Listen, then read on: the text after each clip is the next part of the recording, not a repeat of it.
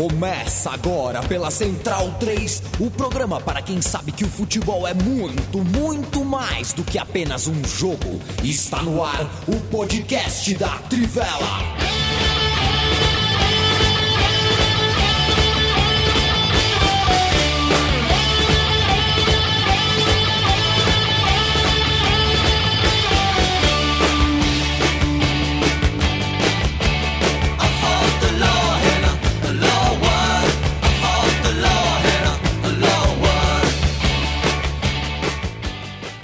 Este é o podcast da Trivela. Boa noite. Bom dia, boa tarde para quem ouve o podcast e boa noite para quem está ao vivo com a gente na live que eu apresento. Eu me chamo Leandro Amin, tocando a bola para todo bom instante. Felipe Lobo, Matias Pinto e Leandro Stein. Esse é um podcast em parceria com a redação da Trivela e o estúdio da Central 3 estúdio da Central 3, que existe desde 2013 e ainda está em busca de um slogan. A gente nunca encontrou um, um slogan. A Trivela até já, a Trivela já é mais saidinha que a gente, né? Trivela, futebol além do óbvio. A gente Tem tá gente aí que odeia esse slogan. Não vou falar assim sou eu, mas, mas não suporta. Já quis mudar há muito tempo, mas eu não gosto disso não. Eu, eu acho que essa, eu acho que essa foi a apresentação mais sóbria do Yamin. Do... É. Foi. É, foi. É, é. que é dia dia sem jogo, né? A gente tem que fazer o contraste, né? Hoje é o day off, assim, é o dia da. Na sua escola tinha, Mate, isso no, no, de um dia da semana, não, não precisar ir de branco na escola, não precisar usar não, uniforme? A, minha, a minha escola não tinha uniforme, felizmente. Hum. Eu estudei no colégio pan-americano, a sexta e a sétima série, a camisa era amarela e a calça era cinza. E a gente andava pelo bairro, assim que a gente saía da escola, a gente tirava a camisa, porque era aquele amarelo ovo, sabe? E a gente, fica, a gente tinha vergonha do uniforme amarelo e cinza. Acho que é por isso que os uniformes de escola são branco com azul, né? Uma coisa é. mais. Criançada não. Eu, eu, eu, quando saí do ginásio, disseram que um ou, ano, um ou dois anos depois tinham proibido andar de chinelo na escola. E eu adorava ir de chinelo. Ah, tá tão certo, né, Mate? Vamos lá. ah, sei lá. eu não quero dizer que o podcast da Trivela aqui resista aos cinco membros que estão falando nesse momento se levantarem. Da... a gente pode estar de samba canção, de cueca, a gente pode estar com uma calça bem. Mas aí é o tempo da pandemia, é o é. tempo do home office, é um tempo da humanidade diferente. Agora, escola e de chinelo na escola é sacanagem. Fala, Felipe Lobo. Salve a mim, salve Matias, está em bom todos Lobo. os amigos. Digam. Guilherme de Almeida ou Caetano Miele hoje? É que são públicos diferentes, né? O Guilherme de Almeida é, é só ensino básico, né? Ensino médio é só no, no Miele.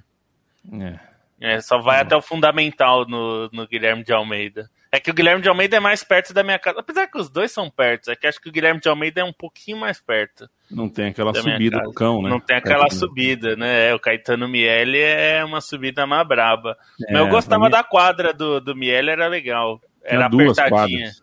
Caetano Miele tinha duas quadras, sabe? Um espetáculo. Eu era gostava da quadra 1, a quadra maior, onde é, com a, escalados com Braddock, Bill, Bill era eu, né? Eu era Bill na escola. Braddock, Bill, Banana, Johnson e. e, e peraí, é Sapão. Sapão Bra Braddock, Braddock era por conta do seriado? Ele usava uma jaqueta muito velha de couro. É.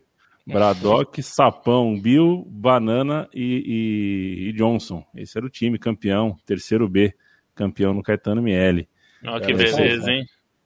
É, se algum desses tiver. Eu encontrei o, o, Sapão na final da Copa do Brasil de 2015, cara. É foda, né? Eu não vi os moleques desde a terceira de, de, de, terceiro colegial. Aí você encontra no, no Allianz Parque, numa final de campeonato, e o cara meteu o Chiellini mesmo, sabe? Meteu o Chiellini, me, me agarrou no pescoço e me levou pra mancha.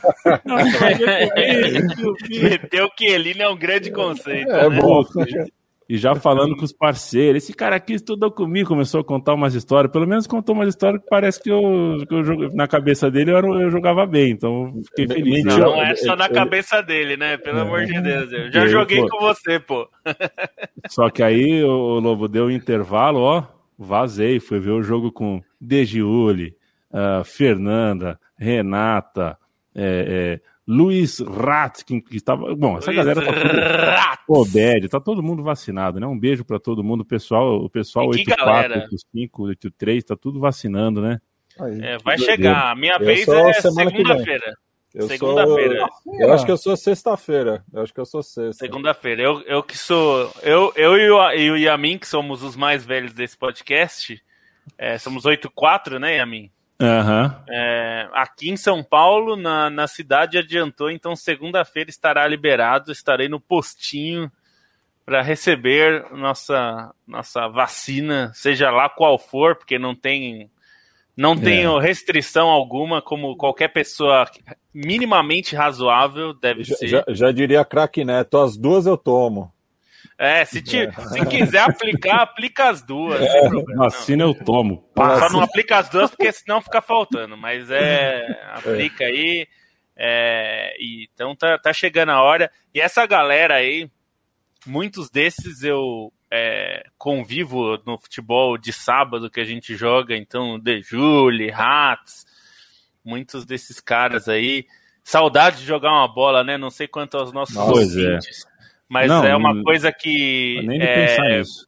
É uma, é, uma, é uma falta absurda, né? Assim, e olha que, pô, eu tô fora de forma, tô acima do peso, mas uma bolinha assim, eu ficava cansado pra caramba, no, no né? Veio.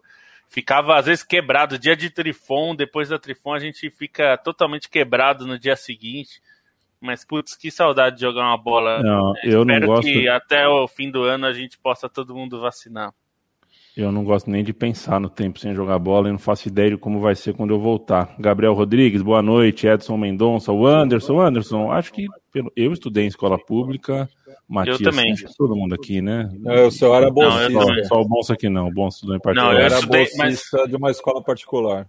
Eu ah, estudei na...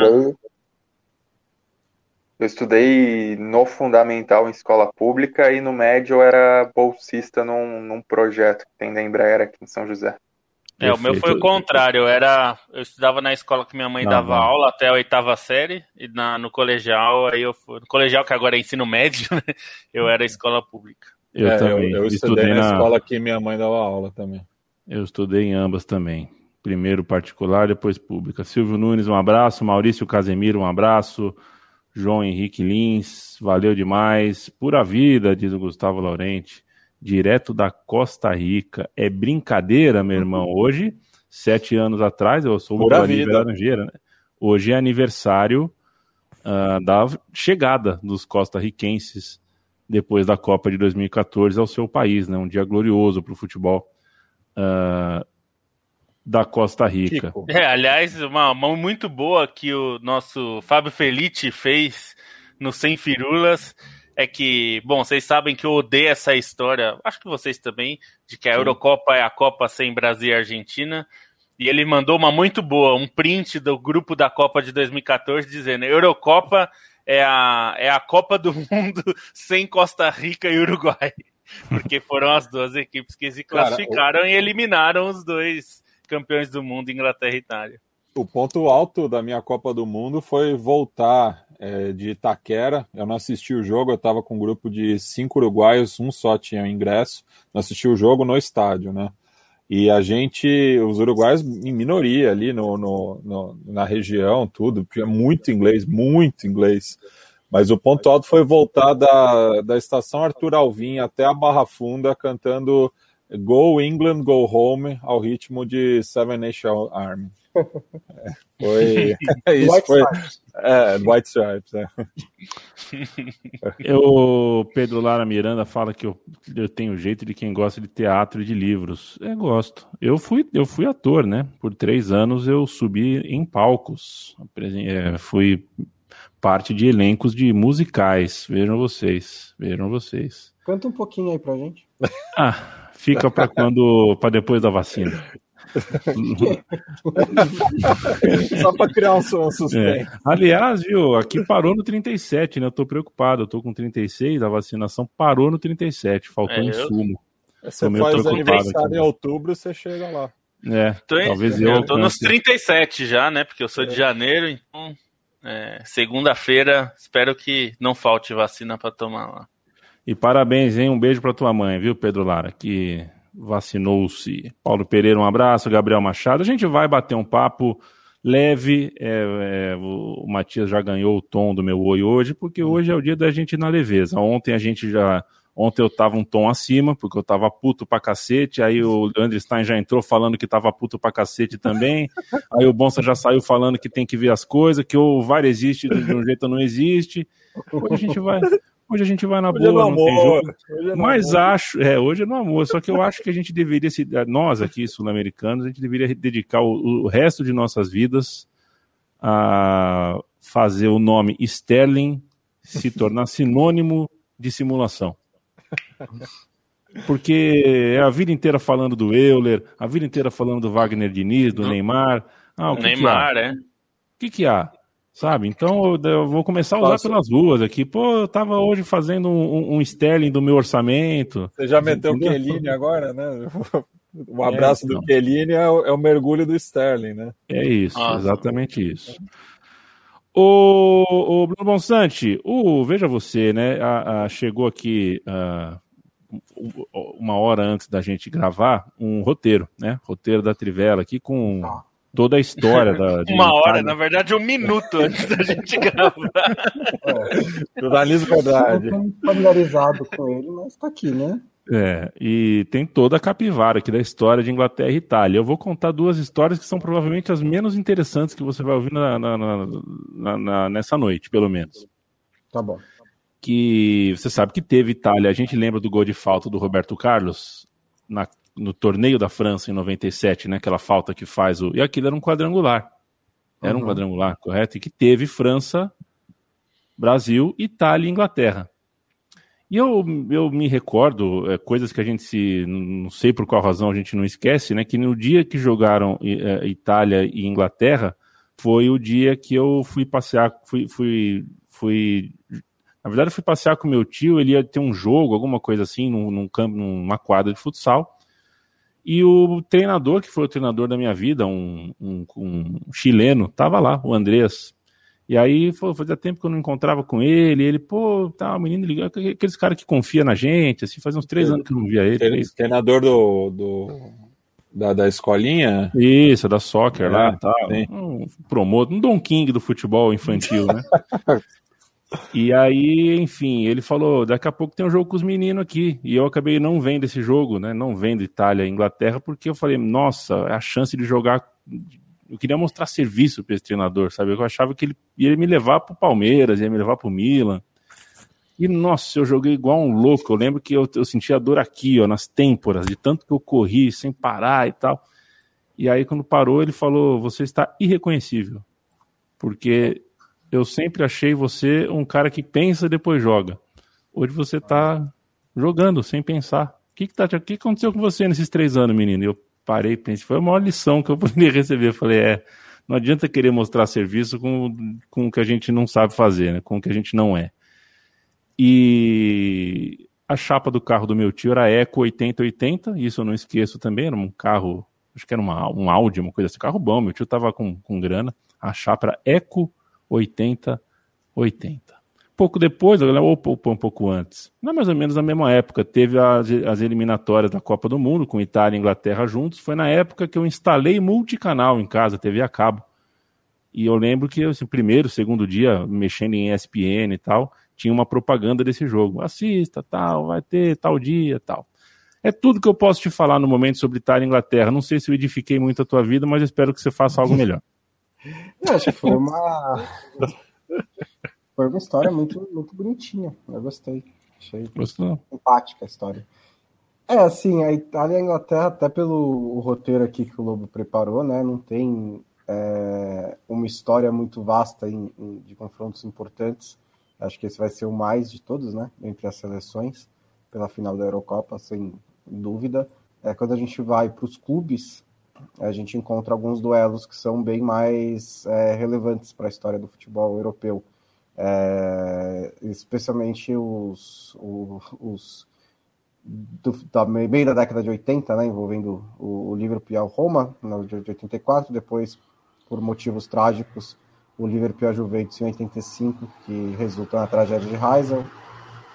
E aí a gente é até privado de outros potenciais confrontos, porque os anos 80 foram anos em que a Itália tinha uma das, um dos melhores campeonatos do mundo, o melhor campeonato do mundo, é, com os times chegando quase sempre nas, nas cabeças das competições europeias e os ingleses estavam excluídos justamente pelo não só por Heysel, mas por é, anos e anos de hooliganismo no, em solo europeu. E aí depois, mais para frente, tem também o Istambul e outros é, confrontos, né? São duas potências do futebol europeu, mas as seleções de fato é, não têm essa, essa tradição de jogar, de se encontrarem muitas vezes. É, na Copa de 2014, como vocês citaram, estavam no mesmo grupo, né? Até foi o, o, nenhum deles se deu muito bem naquele grupo, não foi uma boa Copa é, para nenhum dos dois, mas é, até dá para pegar de 2014 para cá como essas duas seleções se reconstruíram, né? Em tempos diferentes, mas elas se reconstruíram. A Inglaterra passou por mais um desastre em 2016, é, sob o comando do Roy Hodgson. Foi eliminada pela Islândia na, na Eurocopa muito cedo. É, a contratação do Southgate foi por acaso, né? Eles queriam contratar o Big Sam Allardyce, mas ele foi pego num escândalo ali, que até hoje é mal contado esse escândalo, né? Mas, enfim, ele foi demitido, sei lá, umas semanas depois de assumir o cargo, e o Southgate assumiu primeiro interinamente, depois foi efetivado, então também não dá para dizer que foi um super planejamento da Federação Inglesa, embora ela tenha feito um trabalho legal de, de categorias de base, né? A Inglaterra vem com seleções campeãs das categorias de base ano após ano, após ano em tempos recentes aí, mas o comando técnico foi por acaso. É, e a Itália, em 2018, teve o grande desastre de ter perdido a repescagem para a Suécia, e aí se reconstruiu com o Mancini. Né? É um pouco. É, essa final também é um pouco o encontro desses duas, dessas duas grandes seleções. A Itália é muito maior que a Inglaterra, claro, mas duas seleções relevantes do futebol europeu que se reconstruíram nos últimos anos e agora se encontram na final da Eurocopa. É, né, só para falar dentro desse histórico, acho que o momento mais importante do confronto ele acaba oculto nessa história de competições oficiais, porque é na década de 30, né, quando a Itália tinha o time bicampeão do mundo e a Inglaterra era é, orgulhosa o suficiente, para não dizer outras coisas, de não disputar o Mundial. E aí eles fizeram alguns amistosos bem clássicos, tem um jogo muito famoso em 34, depois do, do título mundial da Itália, que a Itália vai jogar em Highbury, que a Inglaterra ganha por 3 a 2 então acho que o momento de relevância em si das duas seleções, esse confronto é esse comecinho aí da história que eles fazem três jogos na década de 30 e esse jogo de 34 é o, o mais famoso de todos, porque tem um contexto político em si, né? Foi um jogo muito violento, é, chamado até de a Batalha de Highbury. Então, acho que é o, o, período mais relevante. E aí, acho que se tem esse jogo que é marcado é, até por um contexto político em si, é o jogo da Copa de 90, acho que é interessante também pela confraternização que houve, né? Tem até o, Berto, o Bertozzi ou Thales Machado, agora não me lembro, é, botou uma, uma imagem no Twitter ontem dos dos jogadores confraternizando, porque foi uma Copa em que os dois times decidiram o terceiro lugar, mas ficou uma, uma sensação é, satisfatória, né? Uma Inglaterra que foi eliminada pela Alemanha nos pênaltis, mas fez uma ótima campanha, uma campanha muito relevante que durante muito tempo não fez nas Copas, e a Itália, ainda que eliminada pela Argentina também nos pênaltis, fez uma campanha boa dentro de casa, e organizou uma Copa muito marcante, apesar da falta de futebol em si. Então, esse jogo acho que, que marca mais por, por essa reunião de dois times que, que tem uma, uma memória afetiva com a Copa de 90 por questões diferentes, né? É. O, o Lobo, só para te municiar, enquanto vocês falavam, eu primeiro procurei aqui, né, a, o, o, escândalo do Sam Allardyce, né, que foi, foi dito aí. Primeiro, o Bruno Bonsante escreveu em 2015, antes de tudo, né, que ele não virou técnico da seleção da Inglaterra antes desse escândalo, tudo por causa de um PowerPoint, hein? Um PowerPoint ah, que não funcionou. Ele falou, pô, não funcionou o PowerPoint na entrevista de emprego com a seleção inglesa e não rolou. Mas aí, não, chega aqui. História. Uma boa história. Aí, olha a manchete, Lobo, você que fez essa manchete. A, a Inglaterra escolheu Sam Allardyce por uma razão, dois pontos. A busca por uma identidade. E você começa o texto falando assim: uma frase atribuída a Albert Einstein diz que loucura é continuar fazendo sempre as mesmas coisas e esperar resultados diferentes. Você é um monstro, Felipe Lobo. Obrigado. Eu não lembrava desse texto aí, mas que bom. não, mas é, é, é que é curioso, porque o Sam Allardyce é. Se a gente for pensar em estilo de jogo, ele é tudo que era o futebol inglês mais é, rudimentar que a gente né? pode pensar. Estereotipado, exatamente.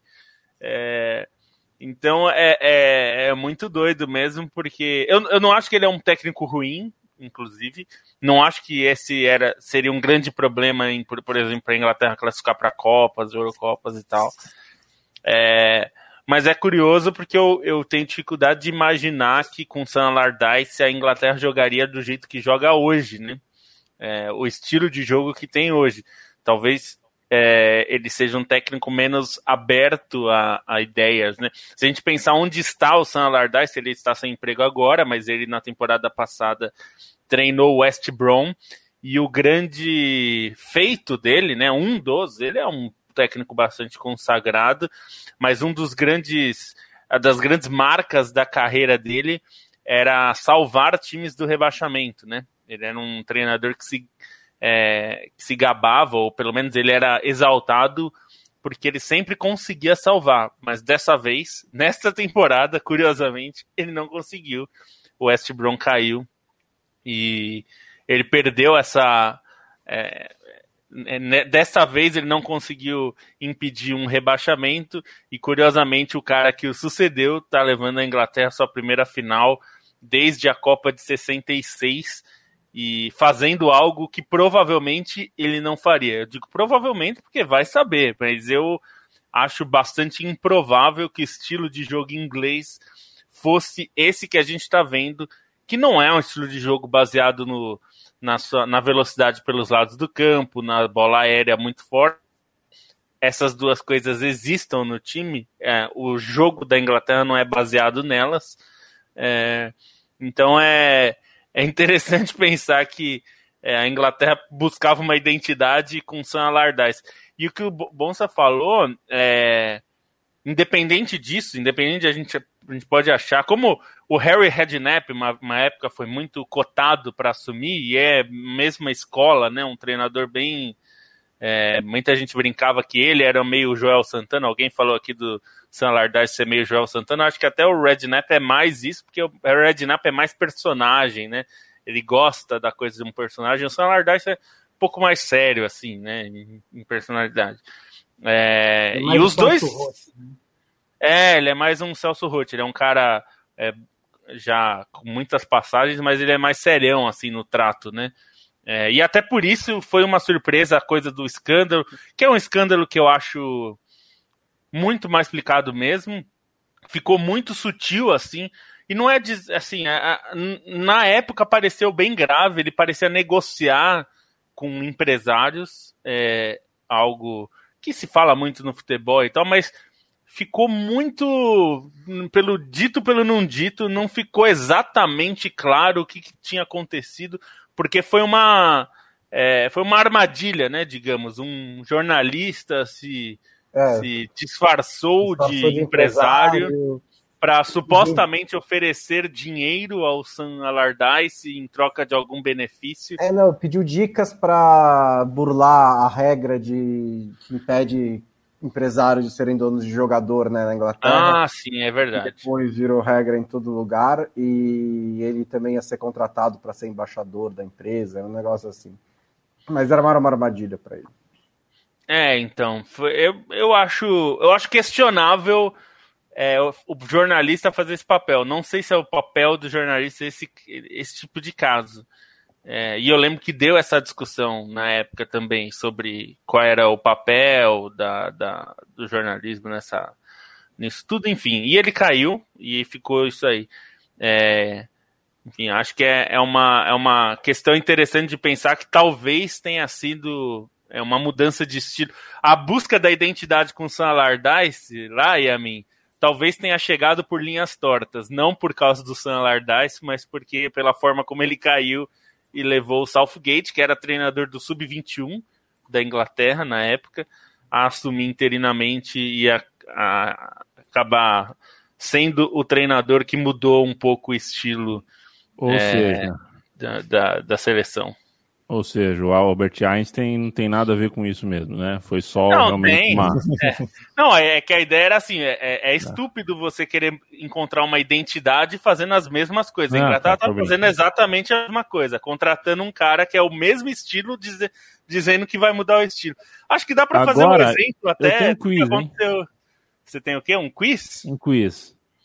É. Pode, não, é que eu, vou, vou eu ia dizer que tem, uma, tem um paralelo com o que aconteceu essa semana, ontem, para ser preciso, né? É, quando o Grêmio contrata o Filipão, ele quer o quê? Ah, perfeito. Falaremos disso daqui a pouco, mais detalhes. O Stein vai falar sobre isso. O Stein vai falar sobre isso. Que roubada, hein? Qual é o o quiz, ah, o quiz. O quiz é o seguinte: vocês vão ter que responder rápido, tá? Responder rápido, e meio que ao mesmo mão, tempo. Aqui. Mão na orelha, assim. Isso. É, Manaus, 14 de junho de 2014, Copa do Mundo. Itália e Inglaterra. Quantos titulares dos 22 titulares daquele jogo estão na Euro de 2021? Ah, ah, eu vou falar porque... ah, o Lobo fez é, roteiro. Eu, eu não né? vou. É, eu, eu fiz esse roteiro é, aí. É verdade. Eu acabei é, de bater então. o olho, acho que tinha dois é, da Inglaterra. São oito, são oito, seis da Itália, dois da Inglaterra. É. É, eu fiz, é, eu fiz o maior, eu fiz, olha, eu, eu, usei o Google aqui, eu fiz o maior trampo, eu fiz um trampo e não li no roteiro, essa por isso que eu não percebi. eu não li no roteiro, eu não, eu não, ia ser tão estúpido assim de fazer um negócio que vocês leram, né? É, porque eu levantei aqui, então é por isso que eu falei, mano, não posso falar, né? É. Então é, informa só... a gente, Lobo, quantos jogadores que estavam em Manaus no time titular estão hoje na Eurocopa. Não, é, eu peguei do elenco inteiro, né? O Luke Shaw ah, não entrou, perfeito. o Jordan Henderson entrou. É, o, na Itália são seis jogadores daquele elenco dos convocados, né? Salvatore Sirico, que hoje é reserva, Giorgio Chiellini, Marco Verratti, Leonardo Bonucci, Tiro Immobile e Lorenzo Insigne. Todos esses estavam no grupo do Cesare Prandelli, que teve aquele momento que para mim é um dos me... o melhor momento da Itália na Copa não foi em campo, foi o humorista que criou o hino da Itália é, com, a, com a convocação, Sim. né? É, o melhor momento da Itália é maravilhoso que eu decorei aquele hino até hoje, para mim é, é o hino da Itália para sempre. E, o melhor momento da Inglaterra foi o cruzado, o Cavaleiro Cruzado em Manaus, que disse que estava gostando muito de. Eu não lembro da qual era a cerveja, mas ele estava tomando Itaipava. Ele falou: agora, estou gostando muito dessa cerveja tal, mas o cara estava tomando Itaipava a de 600 no, no, no gargalo. É, não, ele pera, gostou é, da long neck brasileira, né? É. é a manchete. Deixa eu ler a manchete para vocês. Inglês é. usa a mesma fantasia há três dias e já nem sabe mais o que está bebendo. é isso. É, tem na Trivela essa matéria. Se você está ouvindo é. esse programa e quer ler, um nosso, nosso correspondente na época esteve lá e falou com esse rapaz aí que estava de fantasia de templário. É, então. Causando em Manaus. E, e eu lembro que o Paulo Júnior, ele estava cobrindo a Copa pela ESPN e ele teve uma folga só para assistir um jogo. Ele foi para Inglaterra e Costa Rica, que foi um oxo tão sem graça. Foi. Ele, que... Inglaterra já meio eliminada, né? Não, já eliminada. Em, é, em Belo Horizonte. Né? Belo Horizonte, é. É, o, bravo. O, a Copa do Mundo tem as suas histórias boas, né? A nossa aqui teve muita história. Eu imagino, é que, infelizmente, por questões até idiomáticas, e não só idiomáticas, né? as letras, onde é muito difícil para chegar, né? Rússia, Brasil aqui.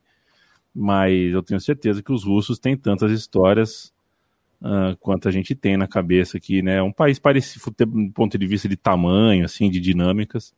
E a gente teve, tem muita história para contar, né? E outras que, enfim, não depende do país grande, né? Não nos esqueçamos que entrevistaram um Felipão fake, no, no Nossa, isso foi ah, maravilhoso. E, e assim, um, jornalista consagrado, né? Consagrado, que, que, queria dar aula, né, de é. jornalismo para os é. jornalistas esportivos e entrevistou o sósia do Filipão. Sósia do Filipão.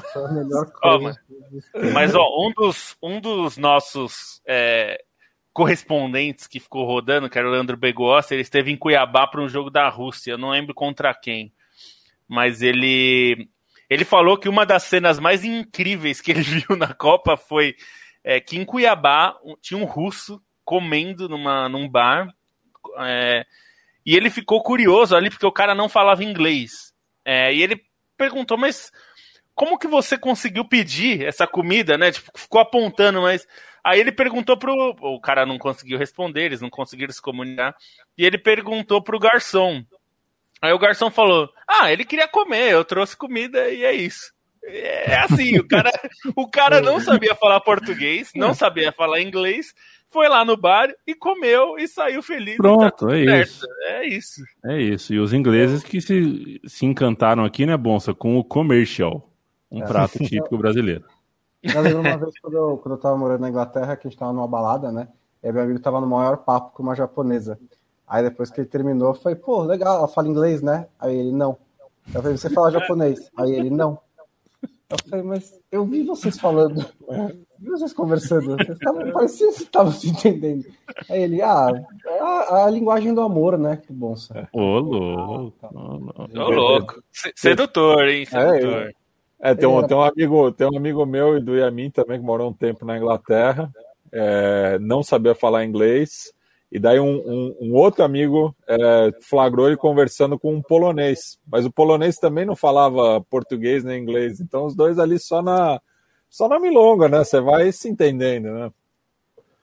É, eu, eu passei 11 dias na Inglaterra só me virando também. Meu inglês é péssimo, não é como o inglês do Bonsa que chega na balada, pede um, uma Guinness, encosta na, na, na muretinha assim, fica só observando e dá 15 minutos ele já tá na, já tá desenrolando em inglês, né? Eu não consigo. Tá, tá lá no, no, no, na sinuca. É, quando o nosso time aqui, né, Matias, o Autônomos, recebeu o, o time da Inglaterra, que é Antifa tal, no time irmão lá da Inglaterra, o cara, o cara queria, tava perguntando para mim, ele queria saber onde era o aeroporto.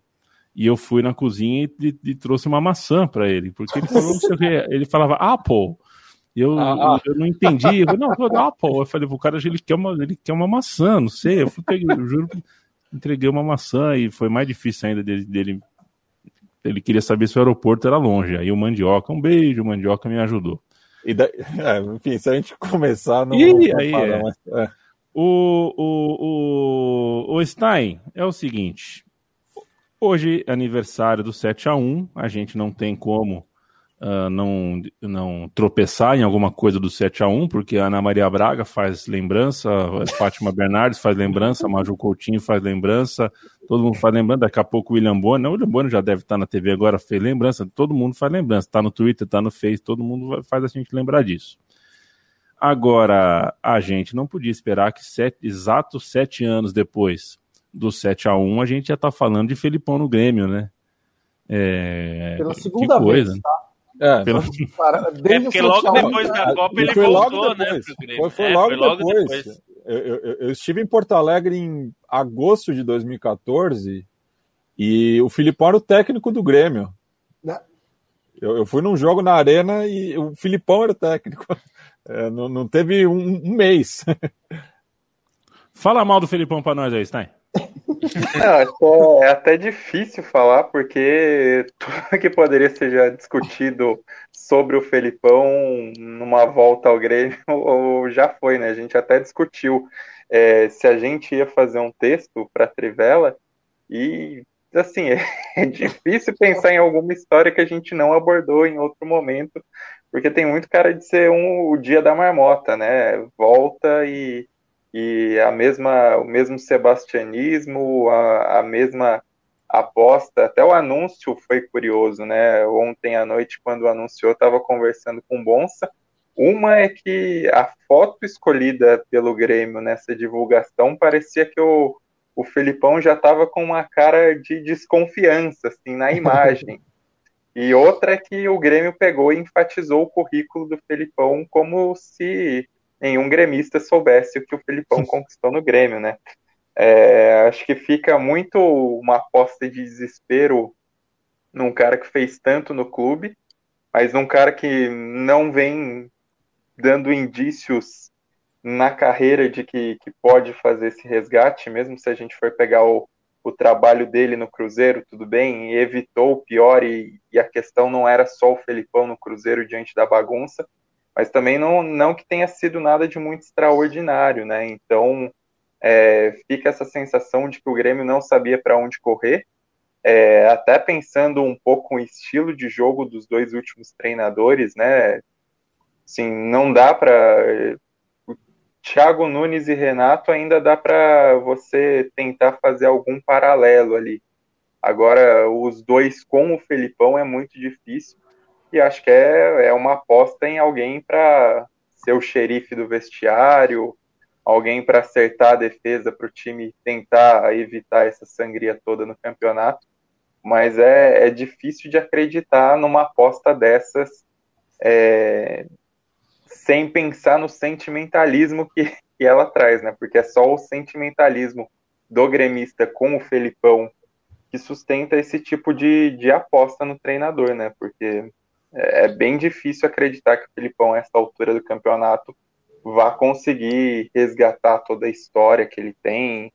Enfim, tudo bem que acho que o indo para o outro lado de Porto Alegre, a campanha no Brasileirão passado, o Abel Braga fez muita gente pagar com a língua, né? Porque é ninguém apostava muito no Abel, é, ainda mais por ter também um rompimento em relação ao Cudê, não era exatamente uma situação tão crítica quanto, é, é, assim, nem de longe era uma situação crítica como a do Grêmio, mas o Abel conseguiu fazer um trabalho excelente dentro do que se esperava dentro do que ele tinha, dentro do que o time já vinha dando sinais de desgaste, é, principalmente quando ele, e, e enfrentando uma Covid nesse começo de trabalho, né, o Abel é, conseguiu tirar assim, um, um bom resultado de um grupo que já vinha dando sinais de desgaste e acabou encontrando alguns jovens ali para render um pouco mais. Filipão, acho que o buraco acaba sendo um pouco mais embaixo mas dentro desse sebastianismo é o, no sentimento que o Grêmio acaba se apegando nesse momento. É, para fazer o paralelo com o futebol de seleções, né, é, é a história que a gente estava falando da Holanda, né, que vai do Gus Hiddink para o Van Gaal, aí demite, pega o Van Gaal de novo, o Gus Hiddink, que o Van Gaal de novo é favorito para assumir a Holanda. É, é, assim, a gente tem que, eu, eu, eu, eu, quero separar, o Filipão tem tantos anos de carreira e tantas coisas que ele já fez, que é bom separar o Filipão em vários, né, vários várias caixinhas.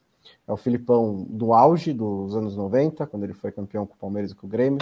Tem o Filipão da seleção de Portugal. Tem o péssimo Filipão da seleção brasileira de 2014. E tem o Filipão do, dos últimos trabalhos no futebol brasileiro, que é um técnico ok, né? Técnico bom, foi campeão brasileiro, inclusive.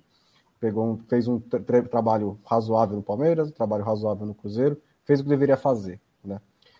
O que me espanta, e isso pode funcionar no Grêmio, tenha toda a ligação e tudo mais. O que eu fico incomodado é assim: o Grêmio já passou por essa experiência tantas vezes, ele não quer mais nada mesmo? Ele está sa perfeitamente satisfeito.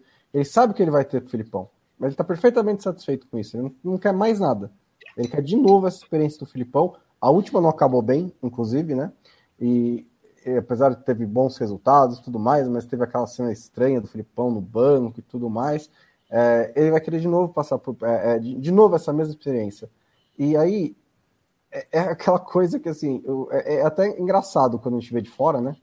Que é os, os como os dirigentes brasileiros, eles, eles, eles até de, de, maneira ingênua, que chega até a ser meio bonitinha, eles falam, não, agora nós vamos contratar o Thiago Nunes, nós vamos fazer um time que joga de tal maneira.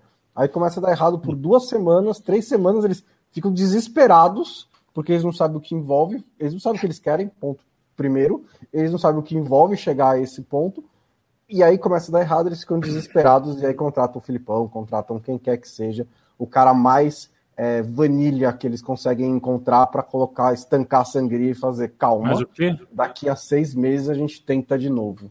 Oi? Vanilha, que sem gosto, sabe? Do, do sorvete, vanilha.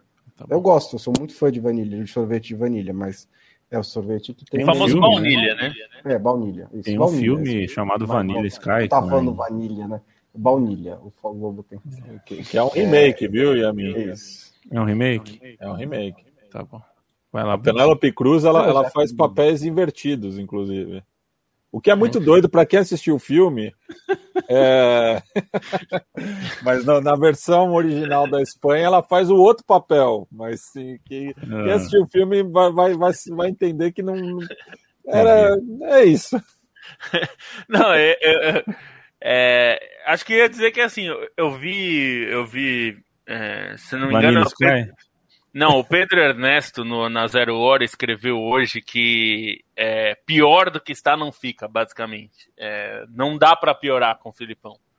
É, porque o Grêmio é o último colocado e não tem jogado nada. É, então, assim, pegando um pouco desse, dessa visão é, gaúcha, é, me dá a sensação de que o Grêmio está no desespero completo e busca. É, é um pouco uma, uma busca é, maluca mesmo e, e, e, desesperada por qualquer coisa que minimamente sirva para se ancorar é, em algum lugar que não seja um desastre.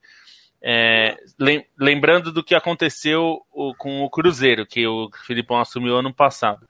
O Cruzeiro estava, aliás, está de novo, né? Mas estava ano passado é, com medo de cair para a Série C. Estava com medo de cair para a Série C. E, e, não parecia algo fora de propósito ter esse medo, porque o Cruzeiro começou o campeonato da Série B ano passado muito mal, esse ano também, mas ano passado estava com uma sensação de que é, podia mesmo cair. E o Filipão chegou, é, como o Bonsa bem falou, é, não fez um trabalho brilhante, nem um trabalho bom, fez um trabalho ok, recuperou ali o time, fez o mais ou menos o, o básico e o time não caiu para a Série C não subiu para a Série B, para a Série A também. Não, aliás, não brigou direito pelo acesso, na verdade. Não, mas teve uma empolgação, mas não, é, não teve, é, uma briga. Um chegou a ter fala, uma ah, ganhar todos os jogos e esse aqui perder, dá é, para tentar, mas não chegou a briga. Chegou a ter um início é, mais ou menos, né, empolgante, mas ficou ali no meio da tabela no fim, o que porque é... teve o lance da punição também, né? Começou teve o lance da punição com, com seis pontos a menos. É, é, mas mesmo se tirasse os seis pontos, ficaria, não ficaria no G4 ainda, né? É, ficou não, mais assim, longe e, do que seis e, pontos. Em algum momento do campeonato até poderia ter chegado, mas é, nunca esteve, né? No, no entre os é. quatro classificados. Uhum. Então, assim, eu tenho a sensação que é essa, né, Bonsa? Que é assim, ah. se, se hoje, se, se desse pro gremista, ou dirigente gremista assinar, o Filipão, se o Filipão garantir que a gente não cai, tá bom. Eu, eu tenho a impressão que é isso. E é provável que ele, que ele garanta, porque o Filipão ainda tem meios de somar pontos no futebol brasileiro. Acho que o essencial para entender por que, que o Filipão continua ganhando trabalhos no futebol brasileiro é a, é a pobreza né, do, do, do, tática do futebol brasileiro. É, ela tem uma ela tem ela está melhorando, eu acredito, na minha visão. A gente está nos últimos anos trazendo mais ideias, treinadores de fora, treinadores mesmo brasileiros estão se desenvolvendo fazendo bons trabalhos e tudo mais. Mas no geral, ainda é um campeonato em que dos 20 times, é, a maioria joga, mas não sabe exatamente como o seu time joga. É, e o Filipão ele ainda faz ali, monta uma defesa, tem, dá, faz a bola parada, joga a bola lá na frente, e tem uma, é motivador, né? O cara que segura a bronca. E, e tem um bom miolo de zaga, né? Porque tem. você conseguir seu time é, a partir da defesa, tendo o, Jeromel, o Jeromel e Kahneman, é, pro, pro Filipão é um prato cheio, né? É, exatamente. E aí, assim, aí o Filipão consegue fazer isso, né? É, eu acho que é, essa pobreza tática, inclusive, não é só de nomes dos treinadores brasileiros, é também e inclusive pela é, falta de tempo para esses caras se desenvolverem, né? Você não consegue você não pode ter um campeonato brasileiro com riqueza tática se ninguém tem três meses para desenvolver um trabalho. Então acaba sendo que assim, o treinador como o Filipão, que consegue motivar o time, fazer uma boa defesa, ter um outro ataque ali, vai empatar vários jogos, ganhar um outro ali e vai somar os pontos que precisa. É, ele fez isso e foi campeão brasileiro um ano. É, isso que ia falar, 2018, não tá tão longe, né, Bons? Ele foi campeão brasileiro um ano e foi exatamente nessa vibe, porque a, o foco tava na Libertadores. No Campeonato Brasileiro, assim, ah, vou montar o time reserva aqui com o Dudu, vou somar uns pontos só para não ficar ruim e a gente foca na Libertadores. Quando caiu na Libertadores e foi lá pro Campeonato Brasileiro, tava, tava brigando pelo título e acabou sendo campeão. Então é isso, faz dois anos. Pegou um ano de baixa no Campeonato Brasileiro? Pegou, mas foi campeão.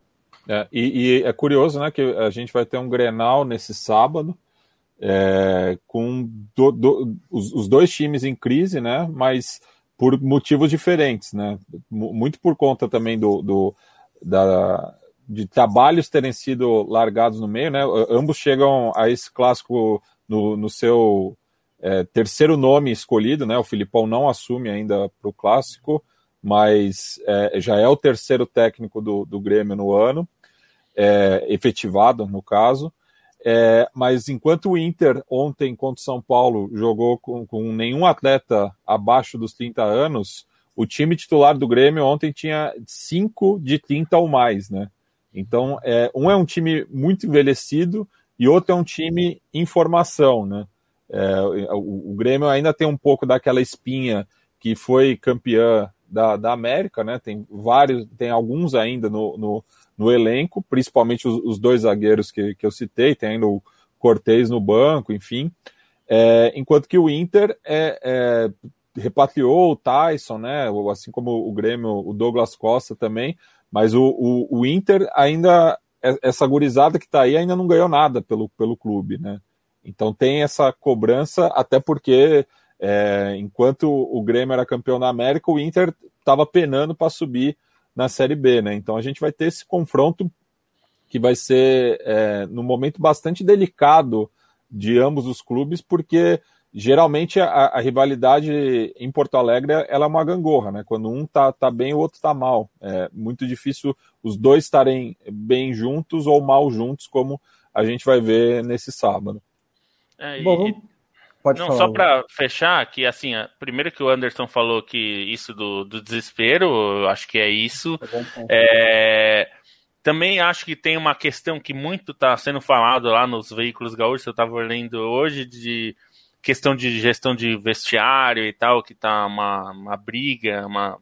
Enfim, tem um problema de ambiente e, e até o Rock Júnior falou hoje no Seleção Sport TV algo é, de alguém que trabalhou com ele, que, foi, que ele imagina que os dirigentes do Grêmio pensaram nessa habilidade específica do Filipão de é, resolver um ambiente que está é, rachado e está, enfim, com problemas internos entre os jogadores e que talvez a ideia do Filipão, não só por essa coisa de guiar uma, digamos, uma, uma condução tranquila é, para um campeonato que começou mal, mas também resolver esse esse problema de ambiente e tal. A gente fala de família escolar e tal, etc.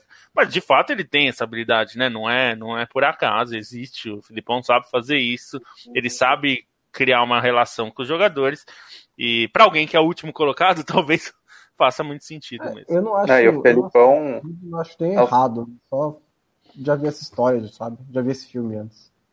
É, o Felipão acho que tem aquela coisa de, de escudo também, né? Um cara que ele chama para si essa responsabilidade das críticas, ele consegue proteger bem o elenco das críticas públicas, assim. Então acho que é também uma vantagem de tê-lo, né? Ele sabe administrar muito bem esse clima pesado ao redor, conseguindo gerir mesmo nas entrevistas em si. Foi algo que até ele conseguiu fazer no, no começo no Cruzeiro, até que o negócio começasse a afetar ele também, ele incomodado deixasse claro isso, mas ele é, ele é bom nesse papel de escudo também, e um time que ainda não ganhou no brasileiro, obviamente, vai precisar disso. Luiz Felipe Escolar, então, foi assunto aqui no podcast da Tivela, no seu uh, pior aniversário, sua pior efeméride na carreira, né? O 7 a 1 e o que veio depois do 7 a 1 o que veio antes a gente fala pouco, mas o que veio depois, eu estou me referindo a ele falar que no segundo tempo o time criou sete chances, cinco chances, dava para ficar dizer 5 a 5 Estou falando da carta da Dona Lúcia, que é, é uma. É, é para mim é, é, é, tão grave quanto perder um jogo como o Brasil perdeu. Mas desde antes, quer dizer, a gente estreou. Só fazer rapidinho aqui, né, Lobo? Você estava você tava no, no, no, em Fortaleza, você viu. A gente estreou em São Paulo com um Sterling do Fred, né? Ganhamos, ganhamos graças a um Sterling do Fred.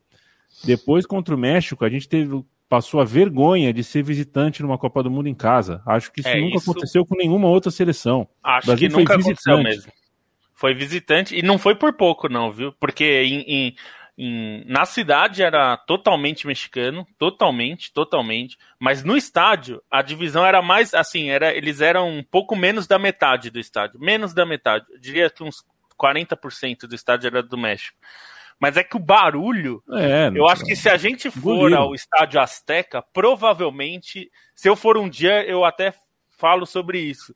Eu espero que possa, que seja possível. Mas o barulho no estádio era um negócio assustador. O, o, o Grêmio, o, o México jogava em casa, inclusive com aquela bobagem estúpida e homofóbica que os mexicanos fazem, que são punidos é. toda a rodada, que é do oh, puto, que depois virou uma coisa comum nos estados brasileiros também. Mas assim, era, foi impressionante. O Brasil era vaiado com a bola, vaiado com a bola. Não, e, e, aí... o, e, e, o México não jogou em São Paulo, mas o que eu vi de mexicano na cidade é, durante todo. Não, é durante a, a, a, até as quartas de final, mais ou menos, o México foi eliminado nas oitavas, mas ainda ficou um rescaldo.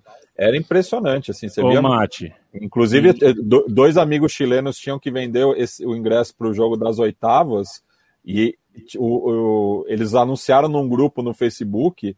Tem, tinha uns 20 mexicanos atrás desse, desses dois ingressos. Para você ter uma ideia, Mate, é, eu estava na Argentina em 2011, na Copa América, que o México foi com o time B, como costumava, é um time reserva. Não é, é o Sub-23, né? Que era, é, realmente assim. eles, eles preparavam para a Olimpíada, no qual eles foram campeões, inclusive. Exato, é, era um time totalmente alternativo. Eu fui ver é. Uruguai e, e, México em La Plata, tinha, sei lá, tinha uh, dez vezes mais mexicano em La Plata do que tinha de brasileiro em Córdoba para ver Brasil e Paraguai.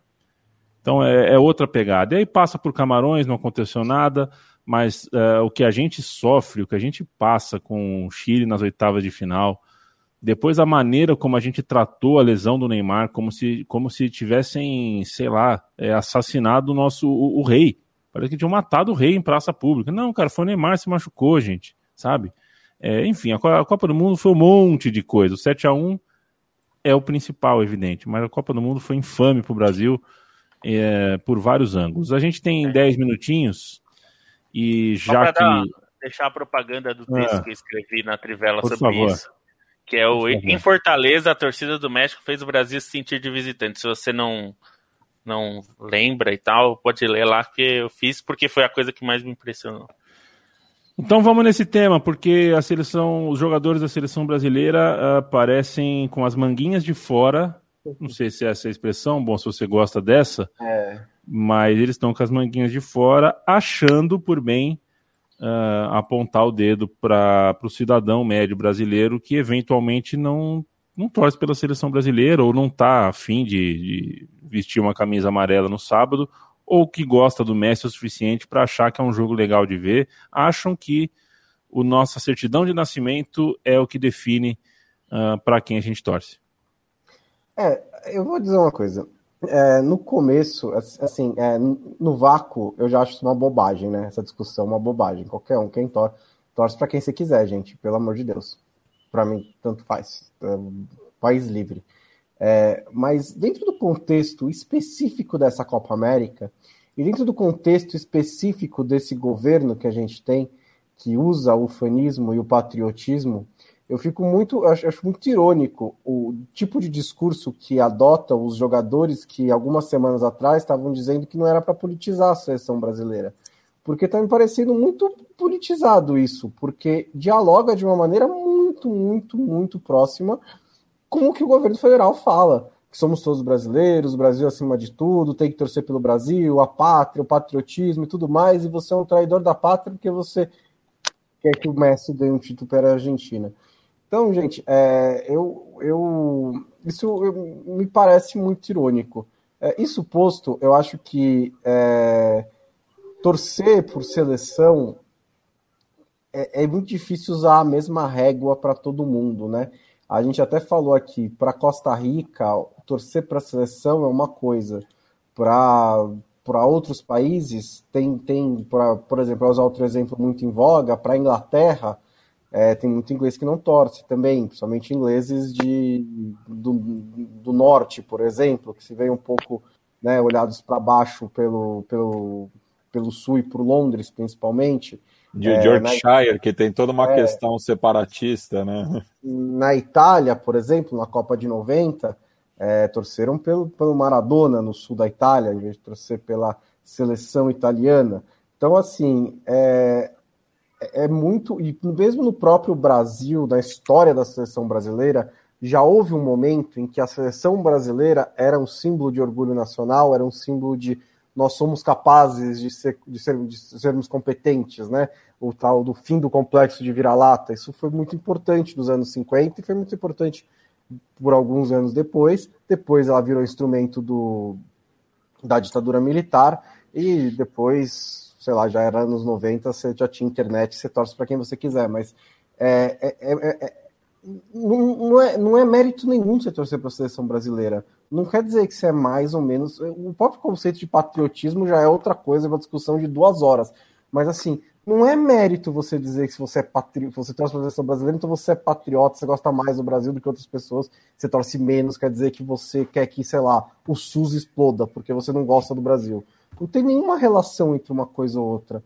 Né? E aí é só simplesmente é uma geração de jogadores que simplesmente tem acesso ao Instagram e não aceitam críticas, entendeu? Não, é então, então desconectados da, da realidade total, né? E, e, assim, eles criaram, eles mesmos criaram uma pressão para eles, é, por conta do tudo do, do, dito não, não dito.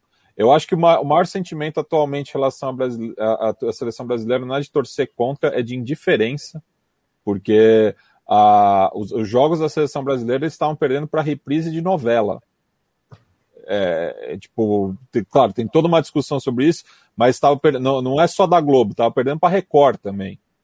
É, enfim, e assim, e, e, e só, só para pegar, por exemplo, o criador da camisa da seleção Canarinho, o escritor e desenhista Aldir Garcia Chile, ele torce para a seleção do Uruguai, ele sempre declarou isso, né? Porque ele é de Jaguarão, ali na, na fronteira, então ele sempre teve simpatia pelo Uruguai e, e é, tipo, varia, né? Vai de cada um. Meu pai nasceu na fronteira também e meu pai gostava de ser do contra. Então, quando ele morava no, no é, perto da fronteira com o Uruguai, ele torcia para o Brasil. Quando ele subiu aqui para São Paulo, ele passou a torcer para o Uruguai, porque ele, ele gosta da, da provocação, dessa coisa. E eu mesmo, eu, eu, eu, já falei, já escrevi sobre isso. Eu passei a torcer para o Uruguai em 95, com 9 anos, por conta daquela Copa América, com gol do Bengochea. E eu não me sinto menos brasileiro por conta disso. É uma questão de, de afinidade, é uma questão de é, identidade com, com outro tipo de futebol. É, enfim, é, é uma babaquice você ficar querendo cobrar torcida por conta de uma seleção que é uma coisa cada vez mais abstrata, ainda mais da forma como a gente está se relacionando no Brasil. Não, é, a, futebol é um jogo, né? É. A, gente, a gente adora de falar na Trivela de várias vezes em que futebol é mais do que isso, que futebol representa a identidade nacional, o orgulho nacional, e tem milhares e milhares de exemplos de quando isso aconteceu. O futebol ainda é um jogo, se você simplesmente vai ver um jogo e você prefere o time de azul ou o time de amarelo, significa nada. Você está só vendo um jogo, um esporte, um negócio lúdico. Você está se divertindo durante duas horas e você vai se divertir melhor vendo a seleção argentina. É. Você, você, você, quer se divertir mais torcendo para a seleção argentina por qualquer motivo. Inclusive, pode ser só porque é azul. Não, você não precisa justificar porque você vai torcer para um time. É, eu só acho que tem uma. Acho que tem duas questões para mim que são é, importantes aí. Uma delas é eu sinto um pouco de inveja é, quando eu vejo.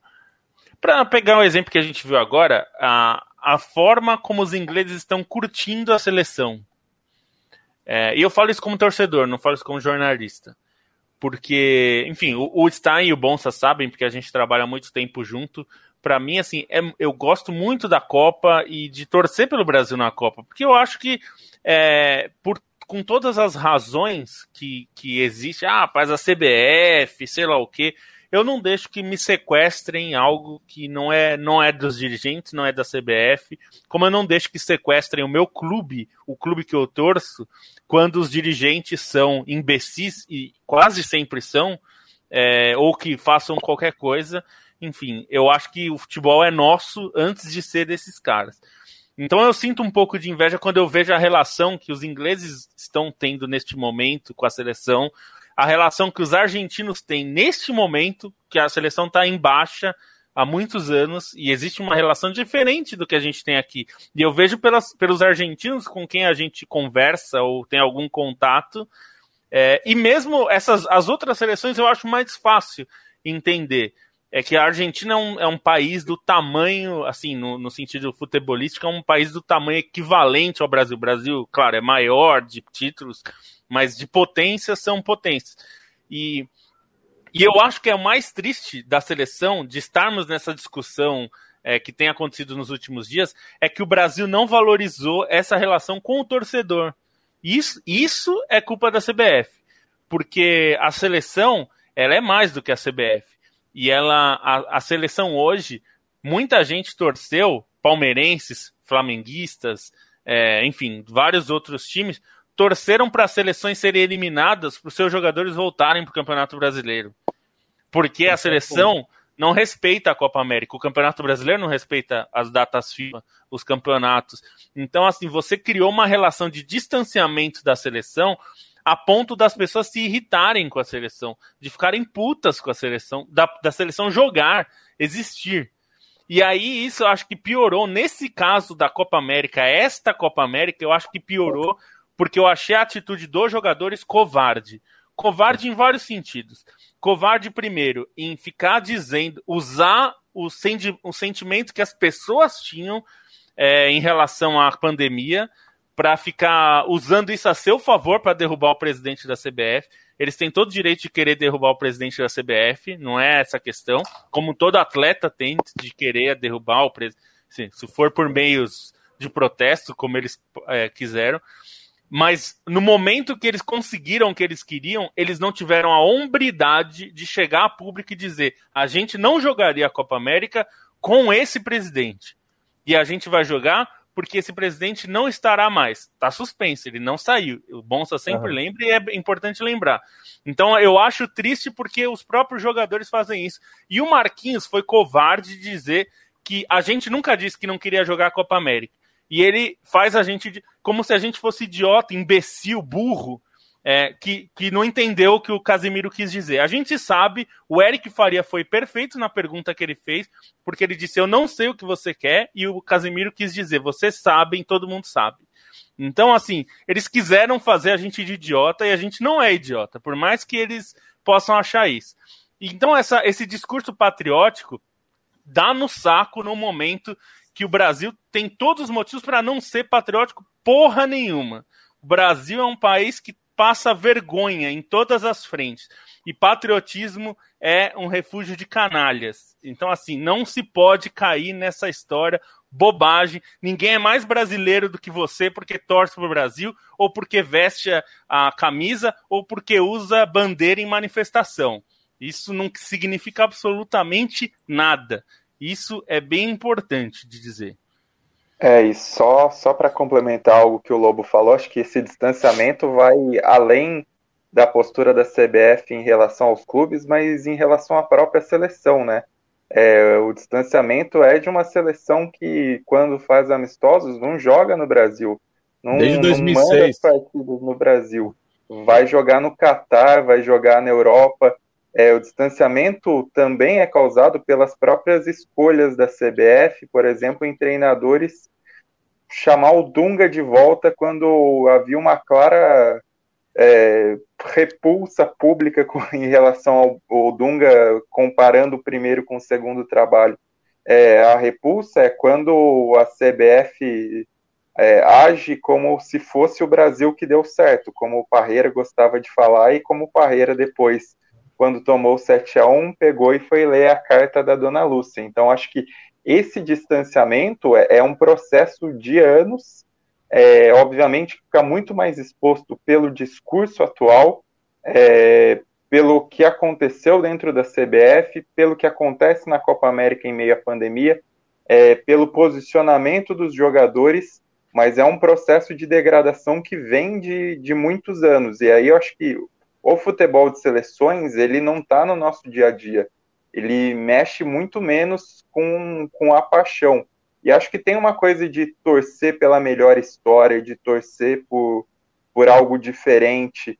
E no fim das contas, a Argentina acaba trazendo algo diferente que eu acho que é compreensível as pessoas adotarem a Argentina, até não necessariamente por motivo político, mas por uma questão de história que a Argentina possa é, escrever, embora pira o, possa ferir o orgulho de muita gente. Então, acho que tem um pouco desse tipo de relação dentro dentro do que, do que esse contexto do futebol de seleções e do próprio distanciamento da seleção em relação ao público traz. Então, eu acho que os jogadores podem reclamar, mas o discurso deles, a maneira como é feito e, e, e essa forçação de barra, como o Bonsa falou no, no começo, é algo que, que me incomoda também. É, acho que é esse o ponto, essa falta de, de reconhecer como a seleção pode representar muito aos jogadores ainda, embora a gente tenha uma impressão diferente do que era a relação dos jogadores com a seleção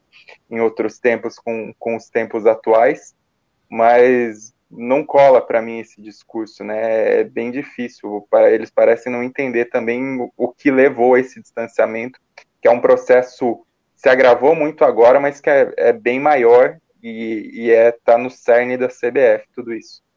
Só, Perfeito, só fazer uma gente. consulta rápida aqui. No é, pique. Rapidinho. Quem aqui já assistiu um jogo da seleção brasileira como torcedor no Brasil?